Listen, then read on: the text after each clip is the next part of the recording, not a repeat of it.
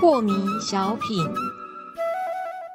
张讲师您好，有一位听众朋友，他想请教讲师，他说啊，我妈妈家的电热水器坏了，那我就翻出保证书上面呐，写着这个是保固五年，现在刚好用到了四年两个月，所以还在保固期里面，所以呢，他就跟商家厂家联系以后，果真换到了一台新的电热水器，但同时呢，厂商就说要付三百元。的工资费用，还有一些配件的材料费，我在跟他们理论以后啊，对方就同意我只要付一百一十八元就可以，那我们就照付啦。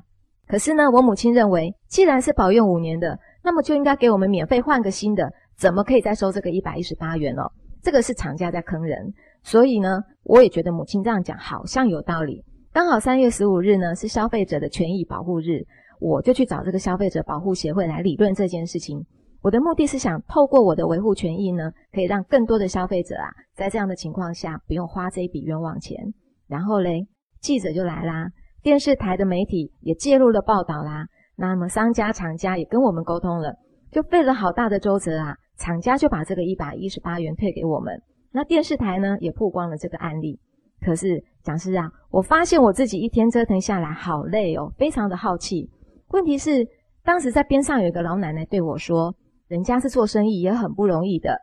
你付点人工费、材料费是应该的啊。听到这句话，我也觉得这个老奶奶讲的有道理哦。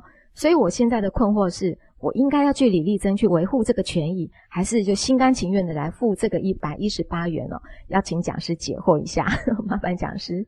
呃，是的，这个一个是从存心方面来考虑啊，一个从事理方面来考虑。那么我们就先从事理方面来考虑。好，譬如说两个人打了一份契约合同，是。那么我们已经约定好说什么什么样的情况下我该付多少钱，啊，如果违约的话我应该赔多少钱。那么事情发生了啊，那有一方违约了，那应该赔多少钱？那么事理上就是按照合约上应该赔多少嘛，就赔多少，这个没什么好再纠结的。是是。啊。那纠结的是另外一方该赔的呢，不赔是他纠结，对不对？对。啊，但是呢，实际上要按照我们的契约该怎么写，就应该怎么做。在我的理解上，台湾的所谓的产品的保固，比如说你买一个产品，它保固五年，保固五年，在我们的意思是说，这五年内如果你有任何故障，它必须免费给你维修啦。修到好，不是换新的。对了，不是换新的啦。好。啊，那么我不知道这个内地是不是说保固五年的意思就是要给你换新的？嗯，当然，如果你们的意思都是说，呃，在这个保固期间内，所有的故障都必须换新的给你，啊，那如果是这样的话，那么你要求他全部给你换新，不收一毛钱，那这是合理的啊。但是呢，我们回过头来说，如果我们以存心来看这个事情，一个东西我们。已经用了四年多了，是。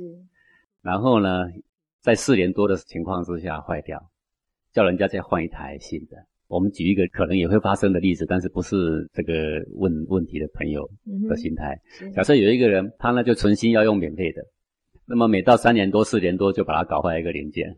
然后又可以换一台全新的，有没有这个可能？有可能，有这个可能，而且我相信这个几率不少。呃，在美国很多的大卖场呢，买一个东西都是一个月可以保证完全都可以退换的啊，所以就很多很多的人都是去买一个东西，用个一个月快要满了，还没满就拿去退货，退的时候连那个什么发票都准备好了，然后连那个包装盒哈，呃，完全没有丢掉，然后再拿去退。退了之后，他再去买下一个，下一个呢又可以用一个月的保固啊，是的，啊，就变成消费者在坑商人，嗯，这也就变成消费者也没有良心了。是，那么如果商人他本身跟我们打好的这个契约做好的保证，就是说五年一定是任何故障都给你换新的，那我想我们跟他换新的，大家也都没有话说。是，不过我们已站在一个呃这个己所不欲，勿施于人的心态啊。中国人嘛，我们的文化之所以美，就是因为严以律己，宽以待人嘛。是，你看看古圣先贤，我们讲尚书，就讲到这一些，呃，很典型的例子。即使是尧舜的圣贤，那么他们为了要防止这些歹徒作乱，然后伤害善良的百姓，他就会定定一些刑罚。好，那些刑罚里面呢，也有比较轻的惩罚，也有非常重的惩罚。是哦，重一点的，比如说把他驱逐出境，赶到远远的国度，不再让他回来；再更重的，也有死刑，对不对？但是他们定定虽然是这样定定，而他们真正在实行的时候，都会看他的情况，好，然后呢，稍微跟他降等，就是该死刑的不给他死刑，于心不忍，给他流放到远地；那该流放的呢，哦，再给他降等到拘禁几日或者是几个鞭，有没有？就像这样的方式来让。百姓知道说圣人的宽赦罪犯的这种用心跟慈悲啦，是。那所以我举这个例子是要告诉你说，既然我们都用四年多了，那么我们也实际上对这个产品给我们服务了很久，我们也得到很多好处了。是。那么在这个关键时刻坏掉，即使是他订定的契约，假设是五年必须全部退还，已经降价到给我们说只需要安装服务费一百多块。我觉得这个是一个有宽大心量的人可以接受的一个方式了啦。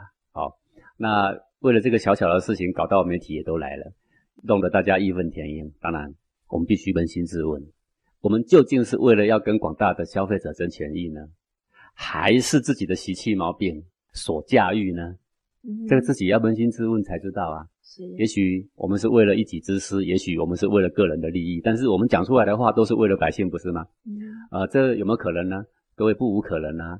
你看所有的政客出去的时候都说我出来选举，我要为民服务，我要忧国忧民，其实到最后都是有各种厂商的利益在后面作祟啊，是是不是这样？所以一个纯净的心思啊是非常不容易的，尤其像在这样的状况，我们极易打着冠冕堂皇的理由。来为自己争取那一点点的蝇头小利，都是很可能的事情。好，那这位朋友他很好，他有问到说，后来他觉得一整日折腾下来呀，这个精疲力竭，对不对？对，事情总有大小先后啦。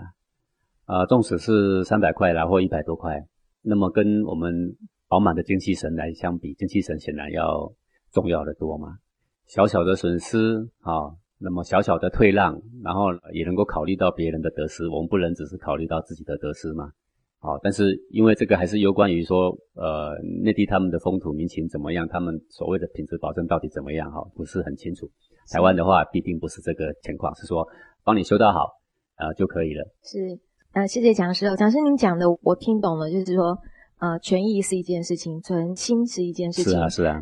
但是讲师，我想请问的是说，那我主张。来帮大家去宣扬这个权益，这样子不是有义气的事情吗？是的，呃，但是我们不能够小小的事情都当做第二次世界大战在打嘛，哦，对不对？是，呃，我们多大阵仗来宣扬一个事，抗议一个事，是，那要跟那个事情的重要性要有。很大的关联嘛，嗯，这个厂商并不是说他不保固嘛，是，他并不是说故障他就跑了，他都不承认嘛，对，如果是这样恶劣，那么影响必定很多人，我们就值得大阵仗来打这仗嘛，啊，他实际上是愿意给你换新的嘛，是，只不过呢，他换新的的时候，他给你收个一百多块的工资嘛，是的，那我觉得呢，这个没有这位朋友想象的那么恶劣，这个厂商并不是。恶劣的厂商嘛，对，那么不是恶劣的厂商，我们打那么大的阵仗，弄到媒体都来，嗯，啊，然后我觉得这个就有一点这个过度了，是，这些仗打得太大了，是，好，那就比如说我们一个政府一个小小的错误，结果呢闹得好大的一个公民运动，好，是。一个抗议活动，抗议到呢把这个行政院都烧了，然后呢把这个 立法院也给烧了，有没有？是，好，然后呢把这个领导人抓来打一顿，那这个就是有一点过度了。